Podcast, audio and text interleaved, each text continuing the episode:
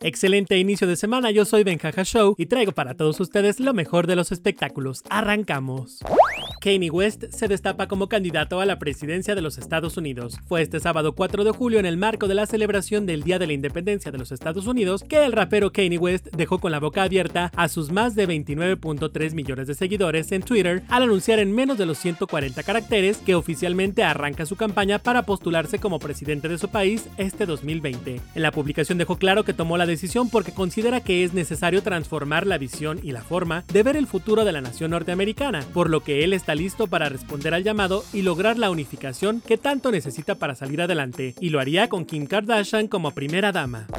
México inicia la reapertura de los espectáculos con autocine. Tras algunos meses de inactividad, la Arena Ciudad de México reabre sus puertas con el estreno de un autocine, denominado Open Air, para inaugurar la primera etapa de lo que será la reactivación progresiva de la industria del entretenimiento. Minions fue la película encargada de abrir la primera noche de regreso a las actividades del recinto. Después de una intensa tormenta, la proyección se llevó a cabo en un campo al aire libre, perteneciente al recinto reconocido por sus grandes espectáculos y conciertos. Con el ruido del claxon de sus vehículos, los asistentes celebraron el inicio de esta nueva normalidad. La cartelera también ofrecerá puestas en escena con autoteatro, para que disfruten seguros desde la comodidad de sus automóviles.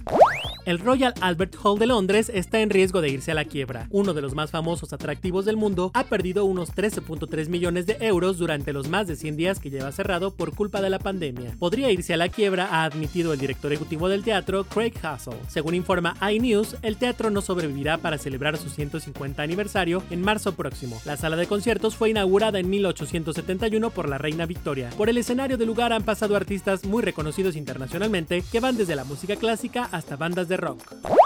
Belinda y María José imitan a Paulina Rubio durante emisión de La Voz. El par de talentosas cantantes imitaron la forma de hablar de la chica dorada luego de que Ricardo Montaner recordara a la intérprete mexicana durante la emisión de Azteca. Todo comenzó después de la interpretación de uno de los concursantes, quien logró convencer de girar la silla a Ricardo Montaner y a Belinda. El participante dijo estar agradecido por estar en la zona y se refirió a los coaches nombrándolos a cada uno de ellos. Sin embargo, su voz tuvo un titubeo a lo que Ricardo Montaner expresó. Hermano, cuidado y cambia el nombre de alguno.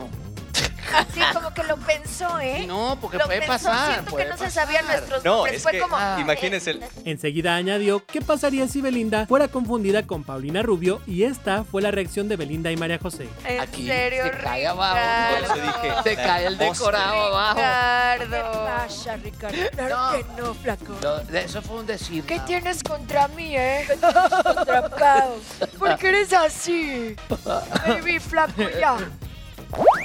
Lucero aceptó unirse a TikTok por insistencia de su hija. Ya no solo veremos a Erika Buenfil, ahora una señora más llega a la red social de moda entre los jóvenes. La cantante se dejó convencer por su hija y sus seguidores. Desde que inició la cuarentena ha sido una constante en las redes sociales de Lucero, una y solo una petición, que abriera su cuenta de TikTok. Durante algunos meses la cantante estuvo renuente, ya que en realidad no sabe qué más contenido pueda compartir con sus fans. Luego de que habilitó un canal de YouTube y un podcast en Spotify donde narra anécdotas y experiencias de su carrera artística a lo largo de 40 años de trayectoria. Sin embargo, con la insistencia de sus followers, su hija aceptó ayudarla con el contenido de su nueva cuenta. O sea, pero si yo me abro una cuenta de TikTok, ¿qué voy a poner? O sea, me voy a aprender todos los bailes y así no.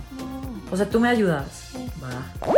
Sigue bien informado y disfrutando de nuestra programación. Si quieres más detalles de estas y otras notas del espectáculo, me encuentras en redes sociales como Benjaja Show. Para Radar News y así sucede, Benjamín González.